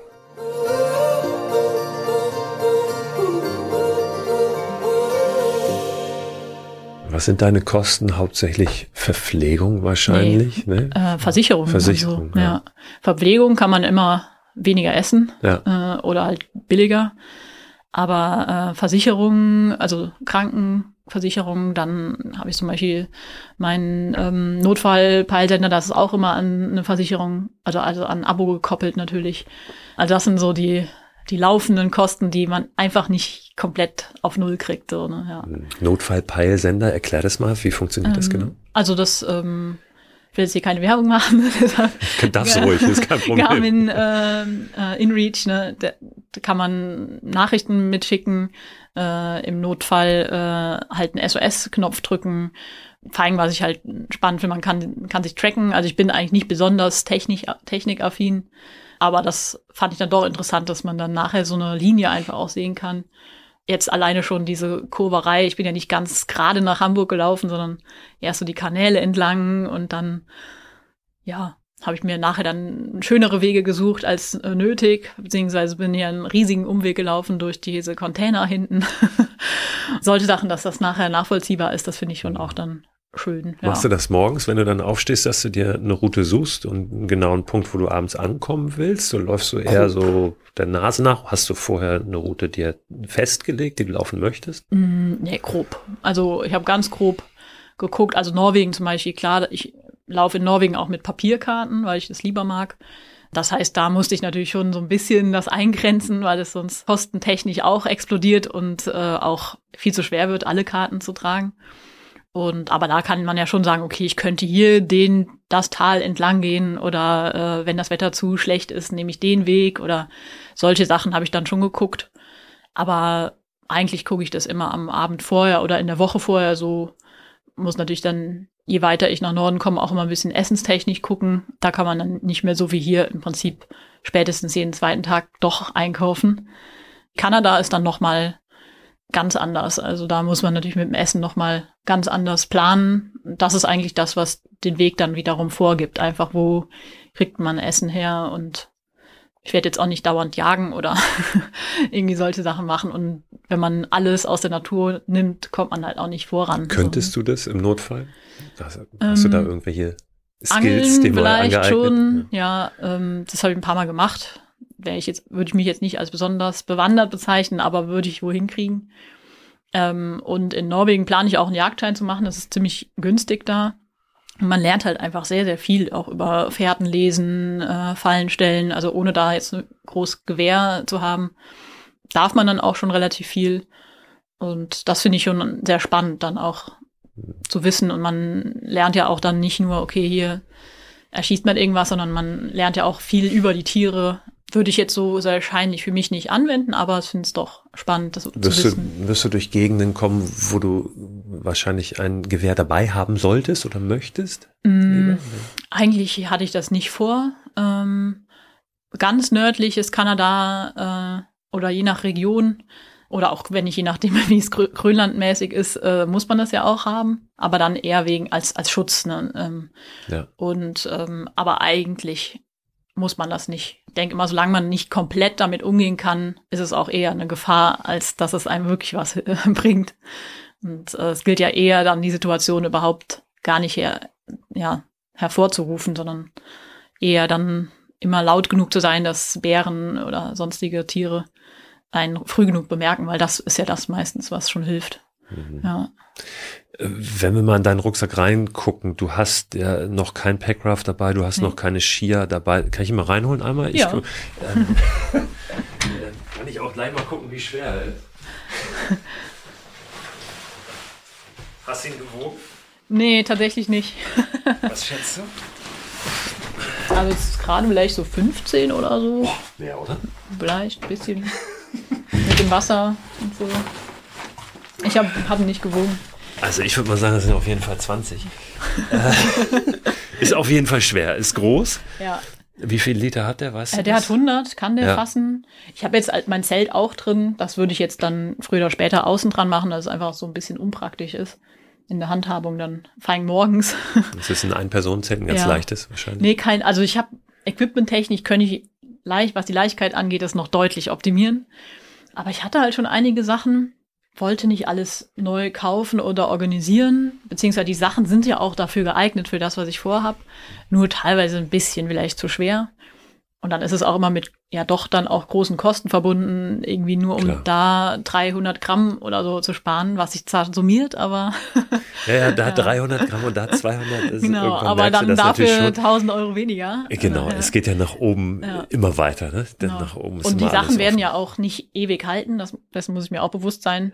Das heißt, beim nächsten Anlauf äh, kann ich mir dann das nächste, was ich auch dann mit mehr Erfahrung weiß, was jetzt vielleicht daran gut oder schlecht war, äh, besorgen, ja. Du hast hier zum Beispiel jetzt außen eine Isomatte dran, mhm. die ist nicht aufblasbar. Viele haben ja. ja. diese aufblasbaren Isomatten. Ich vermute, der Grund ist, weil die einfach weniger anfällig ist. Die kann ja. nicht kaputt gehen. Ne? Genau, ja. Und ich schlafe gut drauf. Ich habe allerdings jetzt aktuell innen drin noch eine aufblasbare, eine kleine, die vom R-Wert wahrscheinlich, also von der Isolierfähigkeit auch reichen würde. Aber halt, wie gesagt, ne, das ist mir immer ein bisschen riskant. Das ist jetzt aktuell mehr so ein Luxusgut, was ich dabei habe. Und die ist ja auch super leicht, ne? Diese ja, genau. Isomatte, also ich habe die tatsächlich ja. auch, äh, packe ich, ich habe ja immer einen Newsletter, ne, der den ja. Podcast begleitet und da kann ich direkt an dieser Stelle mal sagen, vielleicht packen wir ein, zwei Sachen, die du dabei hast oder die du empfiehlst, wie zum Beispiel diesen äh, Peilsender, ne, den mhm. Notfallsender, der auch trackt, ähm, oder diese Isomatte packen wir da mal mit rein in den Newsletter, falls äh, sich das jemand mal. Und die da habe ich mir auch zurechtgeschnitten, das ist eigentlich meine Sommerversion, die habe ich ein bisschen gekürzt das heißt, äh, falls meine andere Matte versagt, dann liege ich immer noch nicht komplett auf dem Boden und natürlich tagsüber oder so ist das auch immer gut. Und ich lege die auch tatsächlich unter den Zeltboden. Das heißt, es ist auch ein bisschen meine, ähm, ja, mein Footprint sozusagen. Was für einen Schlafsack hast du dabei? Wie viel, Kunstfaser. wie viel hält der so aus? Ein Kunstfaser-Schlafsack? Ja, genau. Der kann offiziell minus sechseinhalb mhm. als Komfort. Angabe und äh, jetzt war ja Minus in den letzten Tagen. Ja. Ne? Wir hatten ja bis minus fünf so wahrscheinlich. Genau. Also ich habe keinen. Ging das? Ähm, ja, das war kein Problem. Ja, es war ist ja auch sehr angenehme Kälte. Ne? Also dadurch, dass jetzt dann schönes Wetter tagsüber war und nicht noch Regen vielleicht.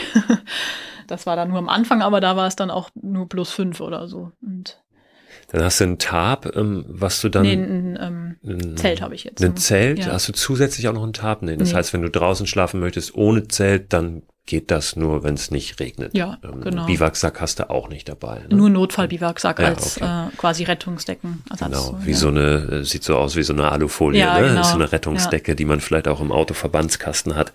Genau, die dann im Zweifel warm halten, aber nicht für, für den dauerhaften Gebrauch. Genau gedacht sind. Ja.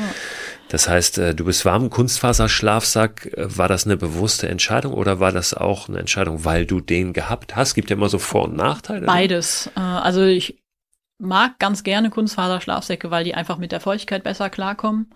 Und auch bisher war ich halt auch bei vielen Touren einfach alleine unterwegs. Und ich denke immer, wenn man zu zweit ist und die andere Person hat noch einen funktionsfähigen Schlafsack, im Notfall würde man das irgendwie hinkriegen oder ja, geht schon irgendwie, ne? Oder auch selbst mit dem Fahrrad, dann sind die Distanzen, die man zurücklegen kann, größer und dann fährt man halt nochmal 50 Kilometer und ist dann doch irgendwo, wo irgendwas ist. Aber zu Fuß und wenn er dann komplett absäuft, irgendwie ist mir das nicht so geheuer. Und der Schlafsack ist eigentlich mein wichtigstes Utensil so. Und ähm, na, ich habe sogar noch ein Inlay auch noch dabei. Bin ja noch ein bisschen früh in der Wandersaison für Skandinavien da wird sicherlich äh, auch mal irgendwie nachts minus 10 oder vielleicht minus 15 oder so. Musst einfach ein bisschen langsamer laufen. Du warst ja jetzt in der ersten Woche ja. sehr schnell. genau. Also musst du ein bisschen Tempo rausnehmen, dann wird's auch wärmer dann genau. in Skandinavien, dann da oben. Dann äh, hast du gesagt, du, du äh, kannst dir auch Essen zubereiten. Das heißt, genau, du hast einen Kocher, Kocher dabei, was? Ein Gaskocher oder ein äh, Der kann beides, genau, ja. ja. Und äh, jetzt aktuell, ich hatte noch äh, irgendwie relativ viel Benzin zu Hause und ähm, hatte dann erst eine, noch eine Gaskartusche und dachte dann, ah, okay, wenn die aufgebraucht ist, ähm, nutze ich das Benzin. Und dann habe ich aber tatsächlich noch eine Gaskartusche geschenkt bekommen, Ende des ersten Tages. Und deshalb schleppe ich jetzt die ganze Zeit noch diese ein Liter äh, Benzin. Dann werde ich dir nicht auch noch eine schenken, weil ich habe auch noch welche im Keller, damit irgendwann das Benzin auch mal verbraucht wird. Ja. Gibt sonst was, ähm, wo du sagst, das ist mir total wichtig? Ähm, klar, der Schlafsack, das kann ich mhm. nachvollziehen, dass der natürlich dann auch immer trocken ist, möglichst. Und ja. beim Kunstfaserschlafsack, das ist vielleicht noch, auch noch einmal ganz konkret gesagt, der verträgt einfach Nässe besser. Ne? Ja. Ne? Der wärmt dann auch noch, wenn er feucht wird, also ja. viel besser als ein Daunenschlafsack. Ist der Rucksack wasserdicht? Hast du dafür ja. eine, oder ja, ist wasserdicht? Ja, der ist ja. Äh, ziemlich wasserdicht, ja. Ähm, ziemlich. Ja, ich bin damit auch schon abgesoffen in der Ostsee tatsächlich. Das war kein Problem. Ähm, allerdings, wenn es jetzt wirklich mehrere Tage regnet, habe ich doch bemerkt, dass es ein bisschen Feuchtigkeit äh, drin gibt, aber bei weitem nicht so wie bei anderen Rucksäcken. Also so, dass alles drin noch wunderbar zu ja, verwenden ist. Genau. Ne? Du, ja. du, schützt jetzt drin die Sachen nicht noch zusätzlich. Doch, habe ich auch. Also auch noch, ja super. Dann ist genau, alles das ist, weil das äh, ist dir vielleicht aufgefallen, das ist einfach nur ein großes Fach sozusagen plus das Deckelfach. Das hat unter dem Deckelfach einen Rolltop. Ähm, das heißt, ich brauche auch die ähm, das System einfach. Ne? Also sonst wühle ich mich da zu Tode, wenn ich da äh, auch noch mal immer suchen muss. Ja, hast du das schon? Hast du das von Anfang an gehabt, dieses System? Ich meine, ja. man macht wahrscheinlich seine Anpassungen dann noch, seine Optimierung zwischendurch, aber das ist schon was, mit dem du auch losgelaufen bist. Ja, ne? doch. Also das kam, ich bin jetzt ja nicht zum allerersten Mal unterwegs. Klar, manche Sachen habe ich jetzt ein bisschen mehr dabei, äh, bisschen noch mal eine extra, lauf sonst nie mit, warm, mit langer Unterhose zum Beispiel. Und äh, die habe ich zum Beispiel jetzt mit noch dabei und äh, weil ich bei meinem Schlafsack dann doch so ein paar Bedenken hatte. Und also sonst habe ich ganz klassisch eigentlich einen für Kleidung, mein Zelt, äh, Elektro. Das heißt nochmal extra Packsäcke sozusagen. Genau, die sind immer ja. in einem Packsack sozusagen drin. Dann kann ich das ganz entspannt abends rausnehmen, alles sortiert. Und genau, und ein Erste Hilfe, das ist natürlich auch immer super wichtig, dass das komplett wasserdicht ist, dass da nicht die äh, Mullbinde schon irgendwie. Und der ist ganz unten wahrscheinlich. Natürlich, ja, klar. ja. No. Wie, wie hast du es gepackt? Also da nochmal ganz mhm. konkret, also äh, was das Gewicht betrifft zum Beispiel, ne, Gewichtsverteilung, weil das ist jetzt ein ganz äh, schönes Beispiel. Also du hast das natürlich optimal gemacht, optimal gepackt. Du arbeitest ja auch im Outdoor-Handel. Wie packst du so einen riesen Rucksack richtig? Dass du den auch tragen kannst über eine längere Zeit? Mm, schwere Sachen nach unten und an den Rücken. Und äh, im besten Falle nicht ganz nach unten. Also ich habe zum Beispiel den Schlafsack äh, in dem Fall ganz unten, obwohl der jetzt von der Dichte nicht ganz das Allerschwerste ist. Und ähm, oben drüber Elektro und Essen. Das heißt, die sind fast ganz unten, aber halt nicht unterhalb vom Hintern. Genau, und dann nah am Rücken und später werde ich es aber so machen, dass ich das Zelt rausnehme, außen dran mache, damit ich einfach alle Sachen schon einpacken kann und im letzten Zug dann das Zelt äh, zusammenpacken kann, damit ich nicht äh, erst alle meine Sachen raus und dann das Zelt da rein und dann im strömenden Regen noch alles draußen habe sozusagen. Und umgekehrt ja, dann auch umgekehrt, wieder beim ja, Aufbauen. Ne? Genau. Aber das war jetzt aktuell nicht nötig und so trägt sich doch ein bisschen entspannter einfach, ja. Und ansonsten, was ist so was, was die meisten Leute falsch machen, wenn sie einen Rucksack tragen, was jetzt die Einstellung angeht? Du hast ja einen fetten Hüftgurt mhm. auch dran, den brauchst du auch. Ja, den brauche ich auf jeden Fall. Manchmal lasse ich ihn auch kurz offen, um meine etwas ledierten Hüftknochen äh, zu schonen. Weil die waren am Anfang schon, also meine Fußsohlen und äh, die Hüftknochen vorne, schon ein bisschen strapaziert, sagen wir mal so.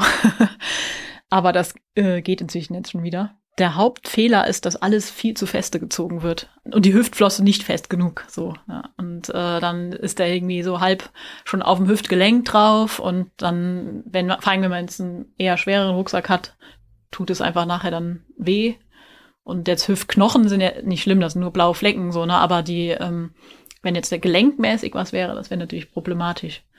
Und sonst oben die ähm, Lastkontrollriemen, also rechts, links vom Kopf, es gibt ja immer noch mal welche, die man anziehen kann, dass die bis zum geht nicht mehr angezogen werden und das gibt natürlich total die Spannung oben auf den äh, Schlüsselbeinen wieder. Also das sind so Sachen, die man natürlich dann auch schon direkt bei der Auswahl vom Rucksack ein bisschen mit berücksichtigen sollte, dass das auch funktionieren kann, ja.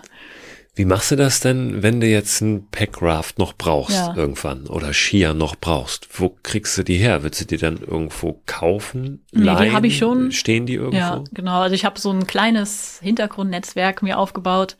Also aufgebaut hört sich jetzt auch schon wieder dramatischer an, als es ist. Ne? Also meine Schwester macht beispielsweise die Buchhaltung. Ja, Freunde von mir, die machen, haben mein Equipment. Ich hoffe noch, dass sie es nicht schicken müssen, sondern vielleicht jemand auch eh in die Richtung fährt. Und die würden mir dann zum meinen äh, Pulker, also das, diesen Lastenschlitten und die Skier und das Winterequipment äh, zukommen lassen. Und ich würde es dann wiederum bis zum, also die werden im Grunde genommen im Laufe der Zeit so ein bisschen arbeitslos, weil ich mir ja dann selber die Sachen dann äh, zuschicke. Das sind so die Positionen, die die äh, betreiben oder die gucken vielleicht, was es gibt es Neues oder sprechen äh, Vertreter von verschiedenen Firmen an. So, was man so machen kann. Ja. Hast du Erfahrung damit, mit der Pulka zu wandern, auf Skiern unterwegs zu sein, äh, in Gebieten wie Grönland? Ja? Also äh, hast du dich darauf konkret vorbereitet oder ist das auch so ein Teil des Kunstprojektes? ja, zu sehen. Ich begebe mich da mal völlig ins Ungewisse. Also Grönland ist nochmal eine ganz andere Nummer. Also da hat man ja auch die Gletscher und Gletscherspalten. Und man darf es auch so in dem Sinne gar nicht einfach so durchqueren. Ne? Man braucht ja da die, ähm, ja, so Permits, damit man da überhaupt drüber darf, äh, was Versicherungsgründe wohl hat. Und also das würde ich zum Beispiel auf keinen Fall so machen. Dafür sehe ich mich nicht vorbereitet. Allerdings war ich jetzt schon ein paar Mal in äh, Nordnorwegen im Winter, habe da auch ein bisschen längere Touren gemacht mit äh, Ski und Pulka und das eine wirklich konkret als Vorbereitung. Und das erste Mal, das war auch erst 2019, da bin ich oben von der Ostküste an, bis an die Westküste gegangen. Damals noch mit Schneeschuhen, weil ich dachte, ah, mit den Skiern, das kann ich nicht so richtig. Das habe ich aber dann letztes Jahr nachgeholt sozusagen. Also so ein langsames Wachsen, aber da, es gibt immer noch viele Sachen, die ich lernen muss, auf jeden Fall. Ähm, aber so die Basics, sagen wir mal, kenn, kann ich dann doch. ja, oder macht ja auch Spaß, das dann zu lernen und sich drauf einzulassen, so, ja. Was bedeutet Angst für dich? Hast du vor irgendetwas Angst? Wenn, wenn ja, vor was? Und ist das für dich ein Problem? Mm, Ja, richtig Angst, so im Sinne von panischmäßiger Angst, würde ich sagen, nicht. Es ist eher Bedenken, die dann eher aber auch in Richtung von, ja, was ist, wenn das mit dem Schiff nicht klappt? Oder also so Sachen, die gar nicht in meiner Hand liegen oder mit dem Visa, also so bürokratische Sachen einfach. Äh, wo egal wie sehr ich mich anstrenge, es möglicherweise nicht klappen kann. Weil alles, was draußen ist, klar, Naturgewalten äh, unterliegen mir nicht, aber das ist halt nichts, wo ich sagen kann, da könnte könnte doch besser laufen sozusagen. Aber Bürokratie, das ist mir manchmal so unverständlich, warum da manche Entscheidungen gefällt werden und ähm, wo ich mich dann auch äh, ärger, äh, dass manche Sachen nicht funktionieren. Und bei Natur ist es halt, wie es ist. Ne? Dann geht man damit um. Und deshalb, da habe ich jetzt eher keine Angst, sagen wir mal so, ja. Wie gut kommst du mit dir alleine so klar? Also das ist ja auch was, diese Stille, die ja kommen wird, das Mhm. Alleine sein, durchaus was, wovor viele ein bisschen Angst haben. Ähm, Angst ist immer so negativ besetzt, Ja. muss es ja gar nicht sein, aber dann auch Respekt, der ja dazu führt, okay, ich setze mich da vielleicht noch mal ein bisschen wacher mit auseinander, äh, mit dem, was da kommt. Ja, also an sich habe ich damit ganz gute Erfahrungen gemacht. Ich mag das eigentlich auch gerne, alleine zu sein. Ähm, ich liebe es auch, Leute zu treffen, so ist es gar nicht. Äh, der erste Tag, nachdem man natürlich mit Leuten unterwegs war, ist für mich zumindest oft ein bisschen komisch. Aber dann so ab spätestens ab dem Tag danach ist es irgendwie sehr schön und ich finde meinen eigenen Rhythmus und äh, ich habe auch oft einen relativ ordentlichen Schritt, den nicht gehen zu können, beziehungsweise konstant, allem über einen längeren Zeitraum immer dann wieder warten oder vielleicht müssen die anderen auf mich warten. Das ist, finde ich, sehr ermüdend. Und auch so der Tagesrhythmus, das sind Sachen, die halt dann auch so ganz pragmatisch äh, positiv sind, wenn man allein unterwegs ist. Und, aber diese Erfahrungen gemacht zu haben, dass halt das danach ja besser wird, das ist halt was, was ich schon gemacht habe. Das heißt, wenn jetzt der erste Tag komisch ist äh, oder jetzt am Anfang die Füße wehgetan haben, ich wusste, dass die werden wehtun, aber es wird ja auch besser. So und äh, mit diesem Wissen äh, lassen sich dann halt auch manche Sachen ertragen. Wie geduldig bist du mit dir selbst, weil du ziehst ja jetzt auch los und hast ein Kunstprojekt mhm. irgendwie mhm. auch vor. Wie sehr ist das vielleicht auch schon nach der Erfahrung jetzt aus den ersten Tagen, dass du denkst, so, ah, ich muss ja irgendwie Kunst machen. und ja, wie sehr erlaubst du Frage, dir ja. ähm, einfach einfach nichts machen zu müssen? Weil mich das, was ich sage, von wegen, ja, hier keine Grenze und so weiter, trotzdem existieren die auch in meinem Kopf. Und äh, klar, ich war auf einer Kunstakademie, man ist zwar freie Kunststudium, trotzdem unterliegt das so gewissen Strukturen oder dem, was vermeintlich gute Kunst ist oder äh, bei aller Offenheit. Manche Sachen sind dann halt doch wieder keine gute Kunst. Die, da mich selbst von zu befreien, beziehungsweise dahin zu verfrachten, von dem, wovon ich ja eigentlich überzeugt bin, ist manchmal nicht so einfach. Und auch zu sagen, ja, das äh, Ganze dient ja meinem höheren Ziel, dem Round Motion Projekt. Äh, wenn ich irgendwo stehe und alles ist Kacke, das wird auch spannend auf jeden Fall. also, Vielleicht äh, hilft es, ja. äh, auch weiterzumachen, ja. weil du im Kopf hast, hey, das ist ja hier ein Projekt. Das mhm. kann ja auch sein, ne, dass das irgendwie den, den Faktor da mit reinbringt. Ne? Ja. dass ich mache jetzt hier weiter, weil mich interessiert es auch, wie das dir da gehen mhm. wird. Also ich werde da mit Sicherheit auch nochmal nachhaken zwischendurch oder aller, aller spätestens, wenn du wieder da bist, ja. wenn es diesen Podcast dann schon acht Jahre gibt ja. oder so, dann sprechen wir nochmal. Nee, aber vielleicht ja auch mal zwischendrin. Das würde mich total freuen, auch unabhängig mhm. jetzt vom, vom Aufnehmen und, und Podcast, einfach wie dir das so ergeht. Ja. Hm, ist es ein Stück weit auch dieses Kunstprojekt für dich ähm, so ein eine Legitimation, dass du das machen darfst, was du da machst? Mm, Habe ich mir auch schon überlegt. So äh, von wegen, ja, jetzt bin ich jetzt ja freie Künstlerin und äh, ich kann ja, ist ja sowieso so eine Sache, äh, dass man als in der Kunst alles ist irgendwie Arbeit in einer gewissen Weise. Ne? Also Round Motion ist jetzt ja nicht mein erstes Projekt, so, sondern das war ein langer Prozess. Erst habe ich viel mehr bisschen klassischere, sagen wir mal, Skulpturen gemacht viel, viel mehr noch gezeichnet auch. Und mich hat halt, wie ich gesagt habe, gestört, dass ich immer schon wusste, was dabei rauskam. Und dann kam, äh, ich habe halt vorher noch eine handwerkliche Ausbildung gemacht zur Steinmetzin auch und Steinbildhauerin. Das heißt, mit Materialien kann ich auch ganz gut umgehen, beziehungsweise weiß, was hält. Und dann habe ich auch oft meine Kommilitonin ein bisschen beneidet, dass die so unbedarft irgendwelche Sachen aneinander geklebt haben, was natürlich alles nicht gehalten hat. Und ähm, diesen Moment hatte ich einfach nicht, weil ich wusste vorher schon, das wird nix und hab's dann nicht gemacht. So und äh, und die waren dann total überrascht, dass irgendwas zusammengefallen ist. Und ähm, ja, ich kann technische Zeichnungen machen und Sachen berechnen und das hat mich gehindert äh, irgendwie so an diesem freien Experiment und dadurch kamen viel mehr Menschen in meine Arbeiten und diese Interaktion. Und dann dachte ich irgendwann, mh, hm, dann sind die Sachen, die ich baue, eigentlich nur noch Beiwerk. Also könnte ich nicht auch die das noch mehr konzentrieren, wirklich auf Begegnungen, auf Bewegungen, ohne noch diese dekomäßig Sachen noch dann zuzubauen. Und vor allem, weil es ja auch inhaltlich um eben genau Begegnung geht und nicht um noch krasse Konstruktion und auch, muss man ehrlicherweise sagen, eine Art von Produktion von am Schluss häufig Müll, weil wer kauft sowas? Muss man auch. Also äh, kann man nochmal recyceln, aber ist jetzt nicht, dass da die Museen Schlange stehen, um sich so riesige Konstruktionen hinzustellen von mir. ja, und so habe ich das immer weiter äh, konzentriert. Dann war die erste ja, Performance im Prinzip die, dass ich nach meinem Erasmus-Aufenthalt in Wien zurück nach Münster gewandert bin. Und man konnte mir Karten dann an bestimmte Punkte oder Sachen schicken und ich habe Leuten wieder von unterwegs geantwortet und ja, und das war irgendwie so noch nicht ausgereift, aber auf jeden Fall sehr bereichernd, äh, dass danach dann noch andere Sachen kamen, wie halt oben diese äh, Norwegen-Tour oder 2020 bin ich mit einer anderen Künstlerin von Münster nach Kopenhagen gepaddelt und wir haben die ganze, also Tour mit zwei äh, GoPros aufgenommen, nonstop. Und es gab dann nachher einen 30-tägigen Zwei-Kanal-Film, der noch mit einer auch ebenso langen äh, elektronischen Komposition von einer dritten Person ähm, untermalt wurde sozusagen.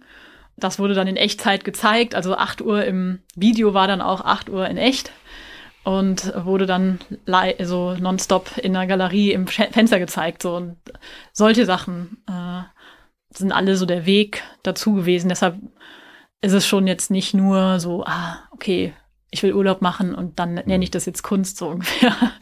Äh, ist es vielleicht ja. auch ein Weg, ähm, mehr wertzuschätzen, also auch der Gesellschaft zu zeigen, dass wir das mehr wertschätzen sollten, auch tatsächlich vielleicht als Kunst sehen sollten, dass dieses Draußensein in der Natur, Abenteuer erleben, Menschen treffen, Reisen, dass das auch einen Wert hat, jenseits des, ähm, ich mache hier irgendwelche Survival Skills. Mm, ja, das wäre mir vielleicht zu pädagogisch äh, ja. wertvoll. Also, ähm, das ist ja auch oft was, was mich oft stört, dass so ein also zum Beispiel eine häufige Frage ist, ah, ist das so Charity-mäßig? Also, ja. also wir wollen irgendwie Schublade, wo wir das dann ja, reintun. Und ja. dann, dann hat es auch eine Berechtigung. Ja.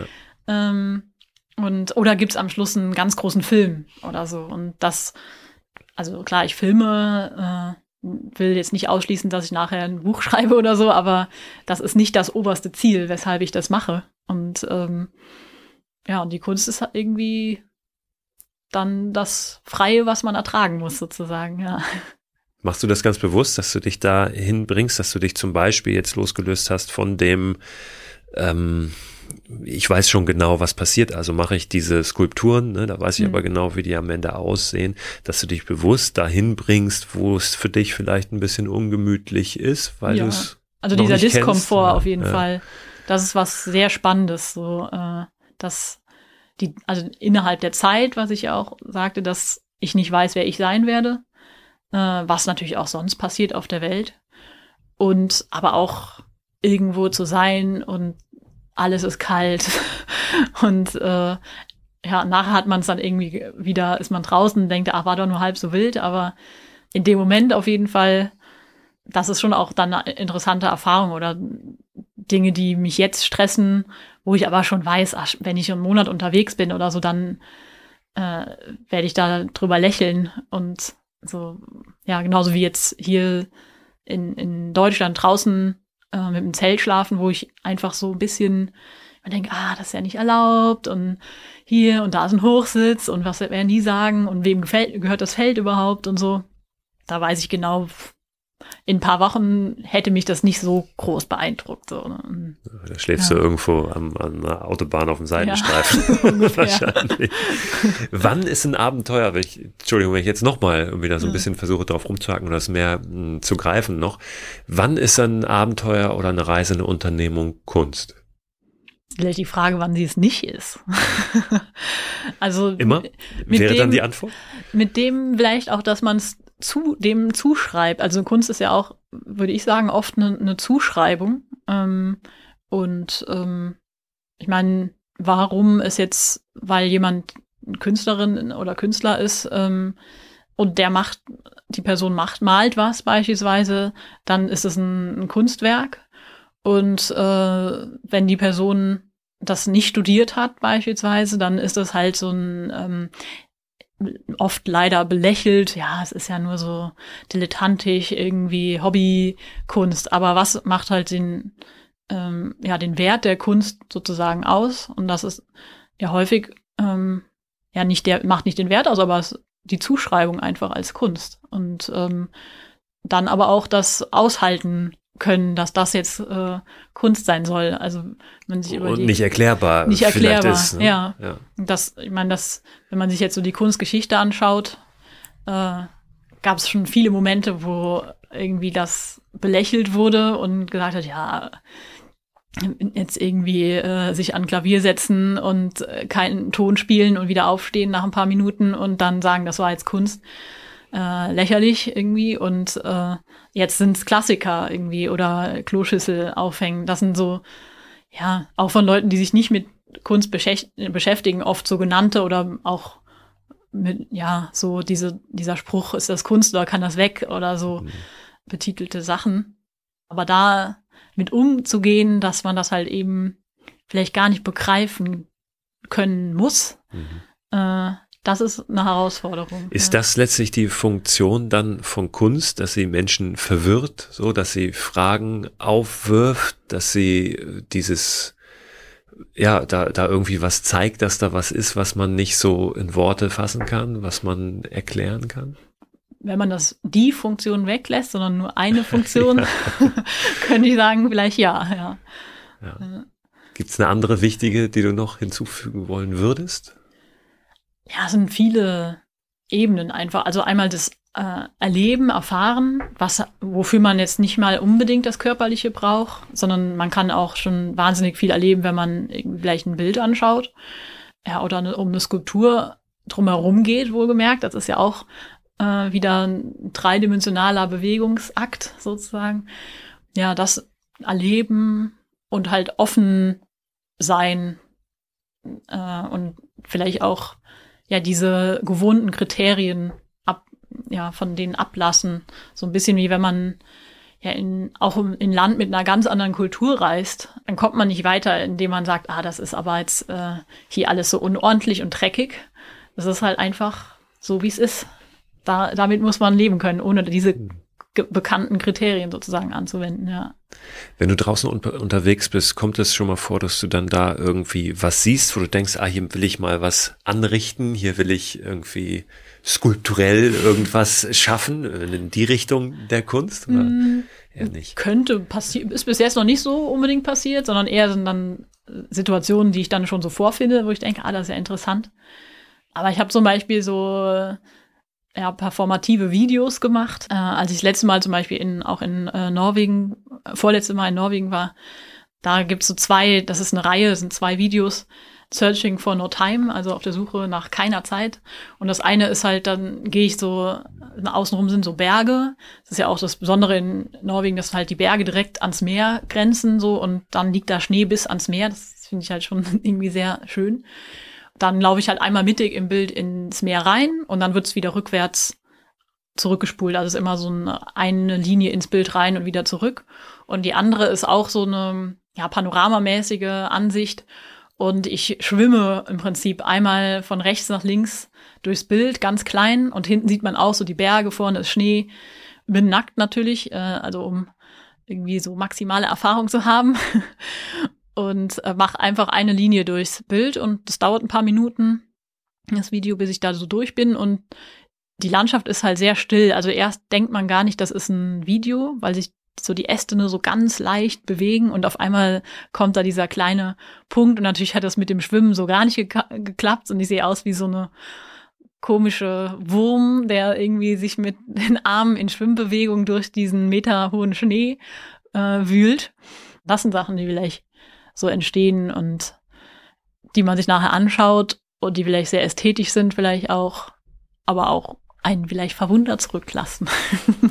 Worauf freust du dich am allermeisten?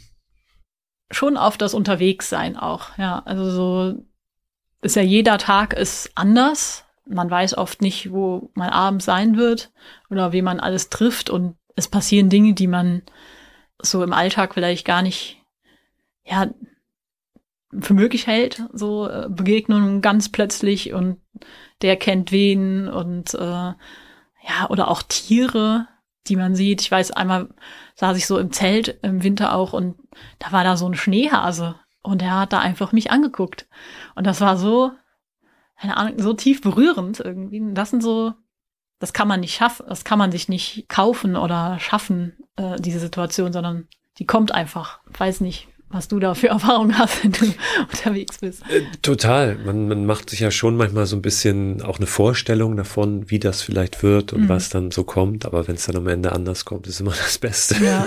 Also gerade so die, die Sachen, wo man dann irgendwann drauf zurückguckt und äh, vielleicht auf sich selbst guckt, an dem heutigen Punkt denkt, das wusste ich damals noch nicht, mhm. dass das passiert. Ja. Wie wäre das alles gewesen, wenn es anders gelaufen wäre? Wäre ich an dem Tag nicht da abgebogen oder da? Ja, genau. Aber das ist ja ähm, genau das, das Schöne einfach, was ja. auch dann letztlich das Leben ausmacht, ja. dass du nicht weißt. Was das, kommt. das ist aber sonst, wenn man, wenn ich so drüber nachdenke, im Leben ja auch, also wenn ich einfach jeden Tag arbeite, auch so ja. nur dieses darum Bewusstsein Das Klar, du, du, äh, am. Ende lebst du, glaube ich, Ja. viel bewusster Ja. ähm, und, und gar nicht nur reist viel bewusster, sondern äh, du sagst ja auch, und das finde ich sehr schön, dass es gar nicht diese Trennung immer geben muss. Für dich wird jetzt auch die nächsten Jahre ja, Ja.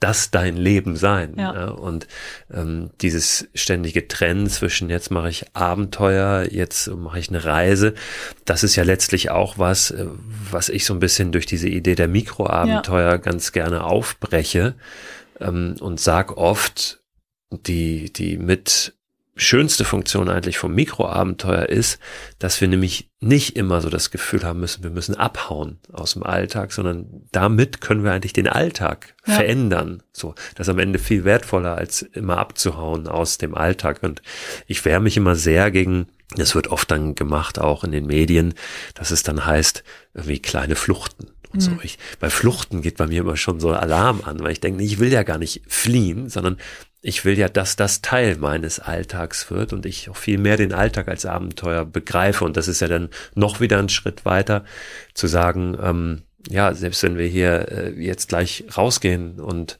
um die Ecke biegen und äh, vielleicht was zum Mittag essen, auch das in gewisser Weise mit der unserer Haltung zumindest als ein Ja. Abenteuer begreifen und offen zu sein. Vielleicht ist es am Ende diese Haltung, ne? dieses, dieses Offensein, ähm, was wir viel mehr auch noch in unseren Alltag bringen sollten, weil auch das ja was ist, was sich, wenn wir auf Reisen sind, oft einfach ändert. Ja. Und gar nicht nur die Umgebung, wo wir immer denken, Reisen ist so toll, weil da sind wir da und da und da, sondern wir sind eigentlich anders. Ja, So, ne? Ja. Und das zu schaffen, das ist nicht so einfach, aber das ähm, ein ein bisschen mehr als Haltung zu verinnerlichen. Und ich glaube, je mehr wir aber auch ähm, das versuchen, desto mehr wird das dann zu einer Haltung. Ne?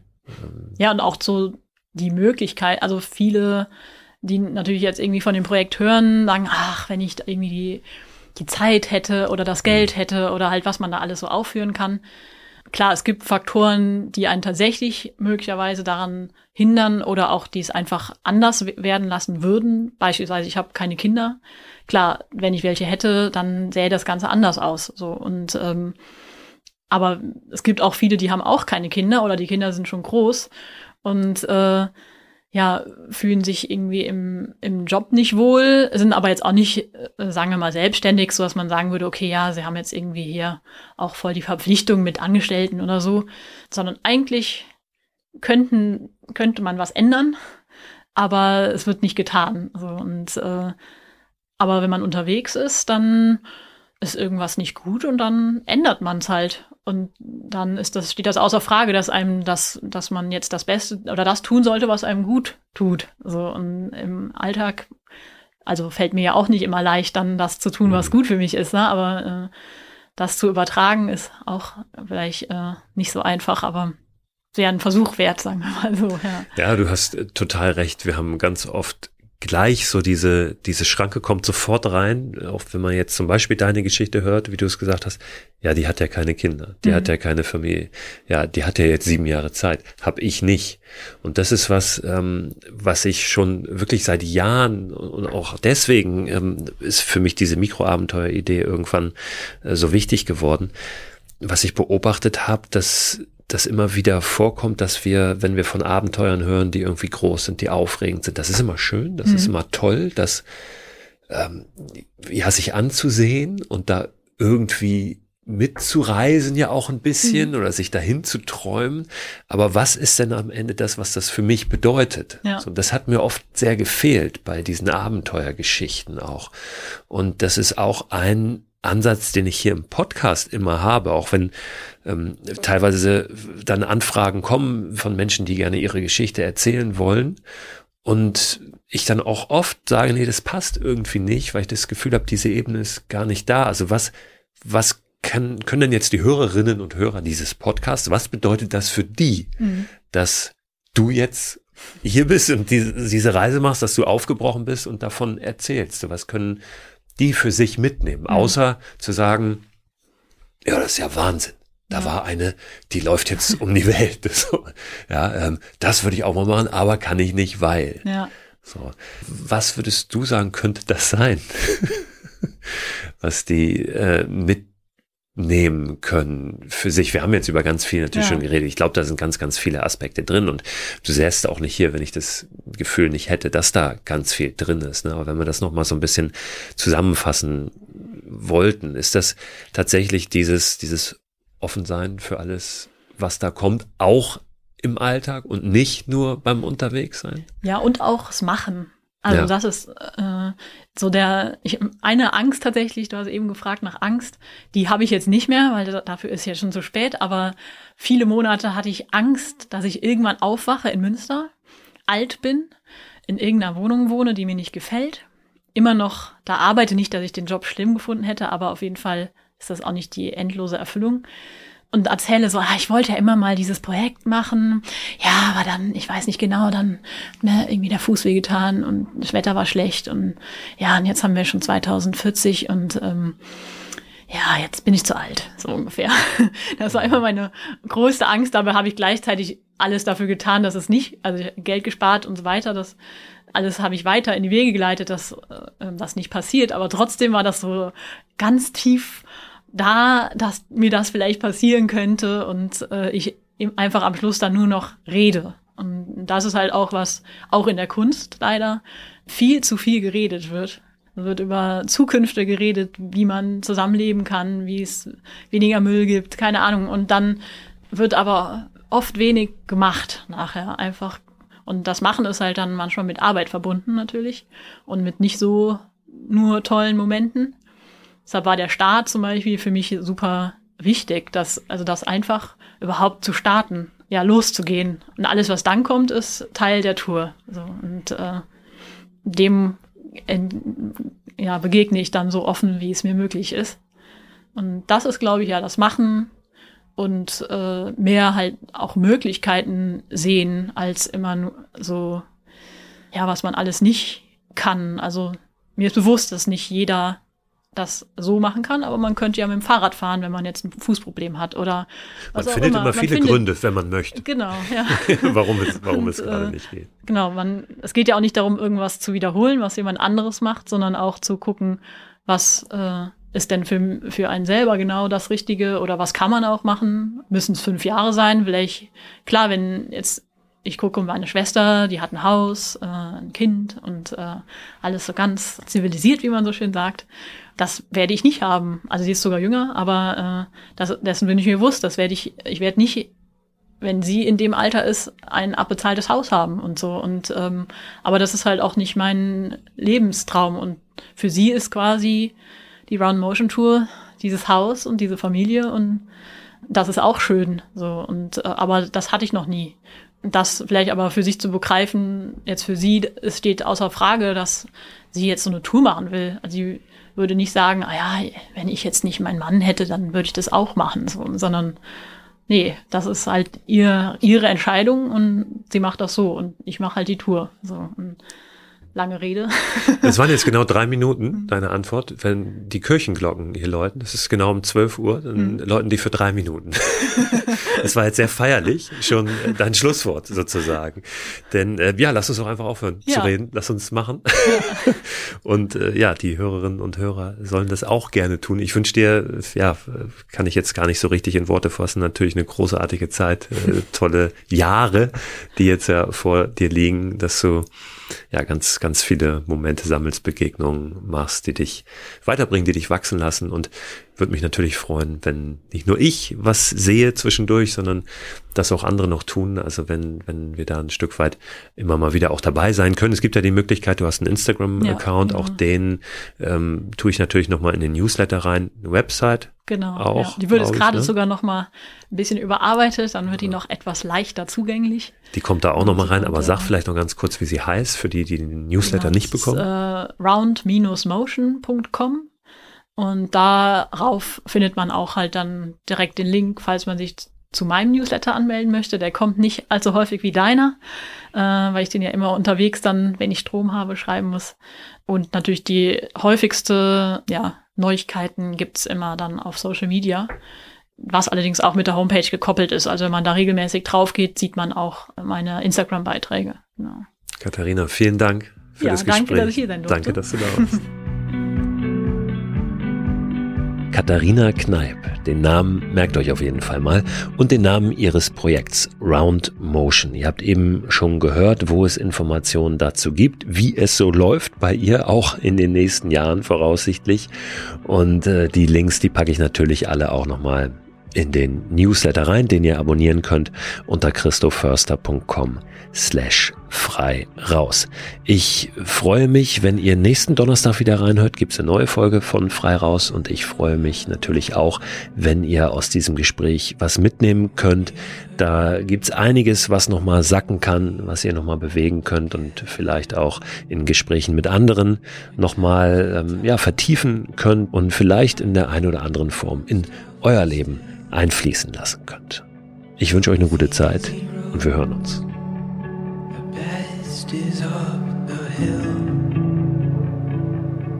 I've been coming up empty without a say